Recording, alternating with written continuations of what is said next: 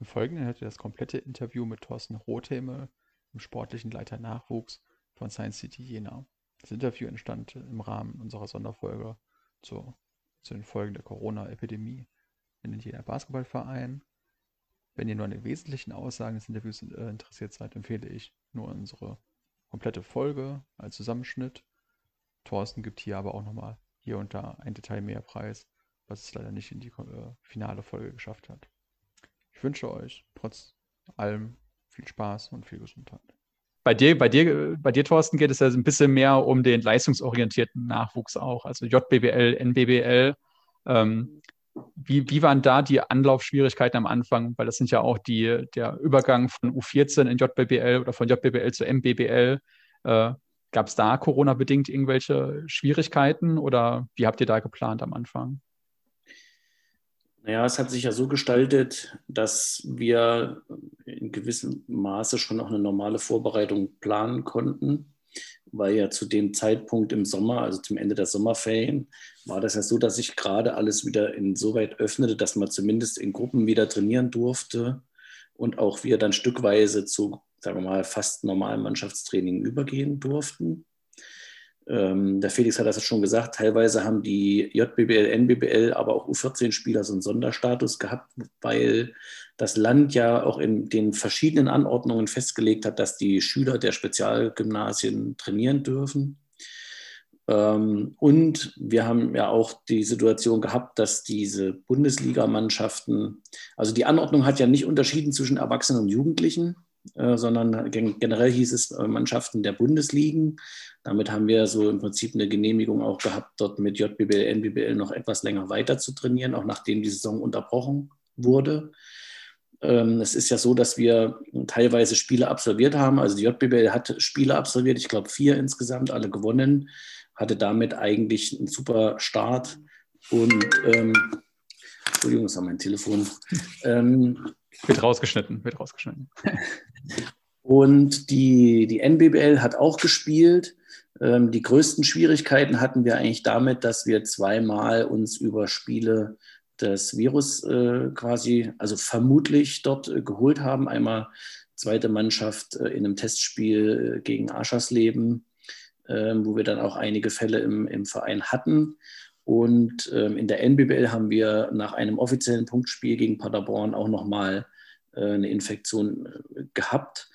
Ähm, allerdings, und das ist so auch das, was also mein Eindruck so ist, generell auch aus anderen Vereinen, was ich so höre, also ich habe kaum was gehört von, von Fällen durch Training, dass da irgendwas passiert ist, sondern die Fälle, die dort im Prinzip bekannt geworden sind, das war maßgeblich äh, im Wettkampf und im Spielbetrieb. Ähm, den hat man dann folgerichtig auch äh, eingestellt ähm, in der Regionalliga, also mit Culture City Weimar, gehört ja mit zu meinem ähm, Verantwortungsbereich als quasi noch Nach Nachwuchsleistungssport im Übergang zu der Spitzenförderung.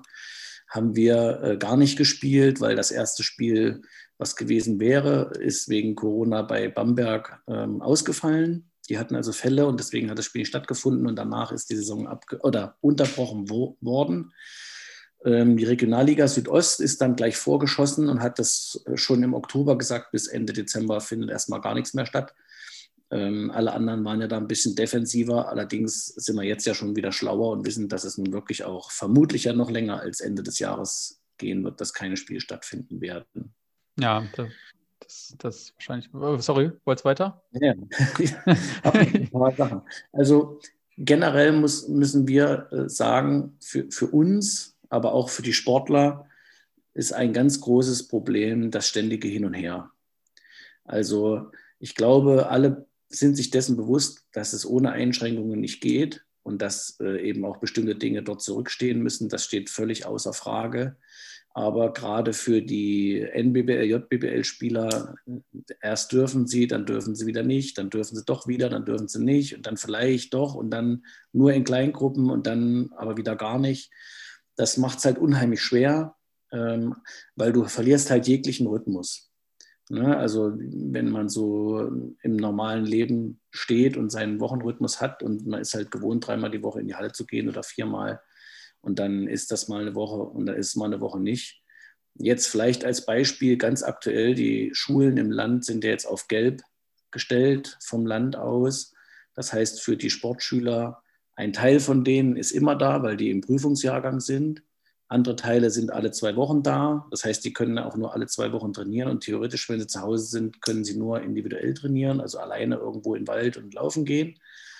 Ähm, das macht es schon auch für uns sehr schwer. Also du kannst eigentlich Training, Wettkampf hast du eh nicht, Training kannst du kaum strukturiert planen unter diesen Bedingungen, weil du sich ständig ändernde Voraussetzungen hast, auf die du, also jetzt auch diese Woche, wir hatten einen Plan gemacht für die Woche und gestern kam die Info, am Montag von der Schule, dass es doch wieder alles anders ist. Da schaffst du kaum noch irgendwie zu reagieren und so da irgendwie es so anzupassen, dass du irgendwas rettest. Das ist schon echt nicht so einfach gerade. Ja, das glaube ich. Es gibt ja auch noch dann, wenn man dann noch die andere Ebene bei NBBL hat man ja man hat ja auch schon selbst im Jugendbetrieb ganz viele Bundesländer auch drin. Dann hat man jetzt schon immer die eigenen Bundeslandregelungen gehabt unbedingt, sondern genau. muss auch gucken, wie es in Bayern, Sachsen, Berlin oder so abgeht. Ja. Ähm, du hast ja gerade schon ein bisschen Culture City Weimar auch angesprochen. Jetzt ist es ja so, dass es als, äh, sagt man in Anführungsstrichen, Farmteam der, der Profimannschaft natürlich ein ganz wichtiges Sprungbrett ist für Jugendspieler aus dem äh, Jugendleistungsbereich in den, in den Herrenleistungsbereich über in den richtigen Profibereich äh, sich anzunähern und Spielerfahrung zu sammeln. Das fällt jetzt ja komplett weg. Was denkst du, das jetzt, und das wird ja wahrscheinlich, sagen wir mal, die ganze Saison wegfallen. Was denkst du, was das vielleicht für Auswirkungen hat? Weil wir sehen jetzt zum Beispiel bei den Profis gerade, dass einige junge Spieler, die dann da fest eingeplant sind, wie, äh, wie Wuk oder Melvin, dass die ja sehr auch ihre Minuten da kriegen können, dass es sehr, sehr wichtig ist für die Entwicklung. Wenn dann das ganze Regionalliga-Fundament gerade ein bisschen wegbricht und NBBL-Fundament wegbricht. Denkst du, das hat einen langfristigen Effekt, dass die Spieler vielleicht so ein bisschen verlorenes Jahr haben, was die irgendwann aufarbeiten müssen? Ja, ich denke, das wird auf jeden Fall einen Effekt haben. Es hat ja jetzt schon auch für uns, auch in, dem, in der Zeit, als der Betrieb noch halbwegs lief, äh, Effekte gehabt. Äh, nachdem wir dann auch die Infektion hatten, haben wir dann ja bei uns auch intern äh, quasi die Entscheidung treffen müssen, dass es keine Doppelspieler mehr gibt. Also wir haben ja normalerweise einen Spieler, der bei Culture City Weimar in der zweiten, also in unserer quasi zweiten Mannschaft trainiert und spielt der kann ja trotzdem im Pro A-Training trainieren und vielleicht dann so auch diesen Übergang besser schaffen.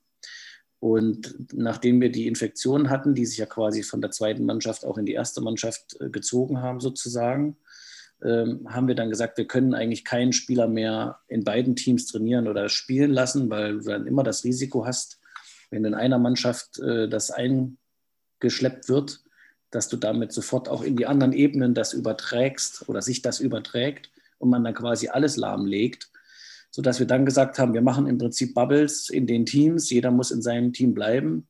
Das heißt halt, dass Spieler wie zum Beispiel Jan Becker, der in der zweiten Mannschaft als Spieler, als Kader für die Spiele vorgesehen war, aber fester Trainingskader in der Pro A sein sollte, im Prinzip dann wir für den entscheiden mussten, na, es geht nur noch eins von beiden, entweder trainieren in der ersten Mannschaft und gar nicht spielen oder halt ähm, spielen und trainieren in der zweiten Mannschaft, aber dann eben diesen, diesen Übergang nicht mehr schaffen. Und jetzt ist es halt so, dadurch, dass es ja diese Anordnungen gibt, dürfen ja sowieso wirklich nur noch diese festen Teammitglieder erster Mannschaft auch trainieren und spielen in der Pro A. Das heißt, alle anderen, die jetzt unten drunter sind, zweite Mannschaft, Lizenzspieler oder Semi-Profis, wie auch immer man das dann nennen will, die sind im Prinzip komplett raus. Die können nur auf privater Basis individuell trainieren, draußen Athletiktraining machen, wenn sie irgendwo einen Korb haben oder irgendwo auf privater Basis in eine Halle kommen und alleine dort sind, dann können die was tun. Aber viel mehr ist momentan für die Jungs nicht, nicht möglich. Ja, das ist, glaube ich, ich habe es letztens, glaube ich, gelesen, manche Bundesliga äh, BBL-Teams, die haben ja auch dann ihre Farmteams in der Pro B und da müssen die auch quasi entscheiden, soll diese Jugendspieler vielleicht nur im Bundesliga-Kader spielen oder im Farmteam äh, damit man es überhaupt trennen kann, sind die Implikationen auch größer, weil dann hast du natürlich Euroleague-Teams, die irgendwie noch dranhängen oder so. Jetzt auch einmal ganz, ganz groß gedacht oder so. Es hängt jetzt ja nicht nur der eigene Spielbetrieb dran, sondern es gibt ja auch noch äh, Auswahlkader, Thüringer Basketballverband oder äh, Deutscher Basketballbund, wo ja auch jener Nachwuchsspieler immer mal wieder nominiert werden. Das fällt ja jetzt auch weg als absolute Spitzenförderung. Ähm, Denkst du da auch nochmal ex extra, dass dieser Wettkampf, also ich kann mir das ja gar nicht, ich kann mir das nicht vorstellen, in, in so einem äh, Auswahlkader mit, mit, dem, mit dem Besten deines Jahrgangs überhaupt zu konkurrieren, das äh, habe ich mir meiner aktiven Basketballkarriere leider nie vergönnt. Ähm, dass das auch nochmal irgendwie, dass diese Komponente wegfällt, auch nochmal, weiß ich nicht, schadet Das ja, es schadet in, in, in dem Sinne, wir haben, also es ist in dem Altersbereich, in dem diese Spieler sind, die wir jetzt dort betreuen, das ist also U15 bis quasi junge Erwachsene, gibt es ja verschiedene Altersstufen, in denen der DBB nochmal so Nominierungslehrgänge macht. Das, was jetzt unmittelbar vor der Tür steht, ist U16 und U18. Da sind vier Spieler nominiert, um dort teilzunehmen erstmal. Mit dem Johann Walter, äh, Lukas Passage für U18 und Raphael Falkenthal und Paul Schwabe für U16. Die versuchen wir jetzt unter den gegebenen Umständen natürlich trotzdem darauf vorzubereiten, wenn das Ganze dann stattfindet im Dezember in Heidelberg. Ähm, da die alle vier an der Sportschule sind, haben wir zumindest vormittags und im Spezialsport dort, das findet ja noch statt, weil es der Unterricht der Spezialgymnasien ist. Dort haben wir schon die Möglichkeit, die gemeinsam mit dem äh, Verband auch entsprechend auf diese Sichtungsmaßnahme vorzubereiten. Aber die werden natürlich, so wie aber natürlich auch alle anderen, die dann dahin fahren, äh, die haben natürlich den Fehlspielpraxis, weil die jetzt schon seit, was haben wir jetzt, Mitte November, ja, seit vier Wochen haben wir jetzt keinen, keinen Spielbetrieb mehr, mindestens, vielleicht schon länger einige Teams. Bis Ende Dezember sind es nochmal vier Wochen mehr. Ähm, das wird dann schon auch sich für die bemerkbar machen, aber ich sage mal, das ist ja für alle so. Das ist also nichts, wo jetzt ein großer Nachteil gegenüber anderen entsteht, aber es ist halt schon ein Unterschied, ob du dich im Bundestrainer präsentierst und hast schon, keine Ahnung, für die Saison zehn Spiele gemacht äh, auf vielleicht ganz gutem Level ähm, oder hast halt jetzt lange, lange nicht gespielt. Ähm, aber da sind es jetzt nicht so viele Maßnahmen, dass es dort jetzt große Einschnitte gibt. Also spannend wird, ob die ihre Nominierungslehrgänge durchziehen können oder ob die die auch noch absagen. Ähm, ich glaube eher, dass so für die Spieler selber schon auch, dass natürlich, die entwickeln sich jetzt auch irgendwie weiter, weil sie trotzdem ja irgendwo Sport treiben und sich auch individuell irgendwie ein bisschen verbessern können. Man kann natürlich auch an Dingen arbeiten, die man sonst nicht so richtig schafft oder die sonst nicht so im Fokus stehen, im athletischen Bereich im koordinativen Bereich. Aber der Hauptjob, den du ja eigentlich hast mit Basketball, der liegt halt momentan ganz schön brach. Und man kann schon sagen, dass jetzt jemand, der gerade in diesem Übergang zum vielleicht Profi ist, vielleicht Trainingsgrade erste Mannschaft werden bei uns, ähm, da kann man schon das Gefühl haben, dass die jetzt auch Zeit verlieren und wo man jetzt nicht weiß, wie die die wieder reinholen irgendwann. Ne? Das ist einfach liegt in der Natur der Sache. Ja. Ähm, Jetzt zum Schluss vielleicht nochmal eine ganz persönliche Frage. Letzte Saison, Saisonabbruch, äh, da war JBBL, glaube ich, ja sehr stark diese Saison, hast du gesagt. Äh, JBBL ist mit vielen Siegen gestartet. Wie sehr ärgert dich das persönlich als, als Leitender, dass man den jungen Spielern da nicht, den, dass, den, dass die nicht den Erfolg ihrer, wie sagt man, Früchte ihres Erfolgs ernten können, äh, sich selber belohnen können für, weil vor zwei Jahren war ja äh, quasi Deutsch, äh, der Jena Nachwuchs, die haben es ja quasi erreicht, sind äh, JBL ins Finale gekommen. Ja, ähm, das ist ja nur ein Punkt. Also ich glaube, dass den Jungs viel mehr so fehlt, dass dieses ähm, mannschaftliche, das Spielen, das sich messen mit anderen. Also das ist ja auch das, was, was man auch immer bedenken muss, zumindest so wie ich das auch kenne, auch aus meiner Familie, von meinen Spielern, die ich selber auch trainiert habe. Als Spieler willst du immer spielen. Also Spieler freuen sich nicht immer so übers Training, sondern die wollen halt spielen. Und das ist ja jetzt schon wirklich auch massiv weggefallen über einen längeren Zeitraum und das fehlt den Leuten auch. Und ich denke schon, dass wir, ähm, dass wir ähm, auch das Problem haben werden, dass Leute sich vielleicht auch vom Sport generell abwenden, ähm, weil das, warum sie das eigentlich machen, nicht möglich ist. Und das Schwierige an der Sache ist auch, wie gesagt, wir wissen alle, dass bestimmte Entbehrungen nötig sind und dass es halt auch nicht jetzt so ewig weitergehen kann. Aber es ist ganz schwer, so eine Perspektive auch zu haben. Also es gibt ja niemanden, der uns sagen kann, äh, ihr könnt euch darauf verlassen, im März wird wieder gespielt. Das heißt, für die Jugendlichen ist auch, sagen mal, ähm, von, von dieser Herangehensweise, diese fehlende Perspektive, dieser fehlende Hinweis, ab wann können Sie denn damit rechnen, dass es halbwegs wieder normal alles läuft, das macht denen, glaube ich, genauso oder vielleicht sogar mehr zu schaffen als uns, weil es immer so eine Ungewissheit ist, die dir am Ende keiner beantworten kann, wann das wirklich mal wieder normal weitergeht. Das ist eigentlich das, was, glaube ich, am meisten auf der Seele liegt und wo ich und wir auch befürchten müssen. Wir tun natürlich viel dagegen, aber wir haben auch Einzelfälle schon gehabt, dass wirklich Spieler, die wir lange auch gefördert und gepusht haben, ähm, also jetzt ist ein Fall bei uns, äh, ganz explizit, der sich jetzt auch, ich denke auch mit Corona als Grund, ähm, wo jemand gesagt hat, nee, ich habe jetzt keinen Bock mehr, ich mache jetzt was anderes und lege jetzt meinen Fokus auf die Schule und Basketball ist mir jetzt nicht mehr so wichtig und man weiß ja eh nicht, wie das weitergeht und wir können doch eh nicht spielen. Ähm, das ist schon auch ein großer Faktor, der eine Rolle spielen kann. Dass das eben doch mal auch mal nicht ganz so prickelnd alles läuft, wie es mal für uns auch gewesen ist. Ne?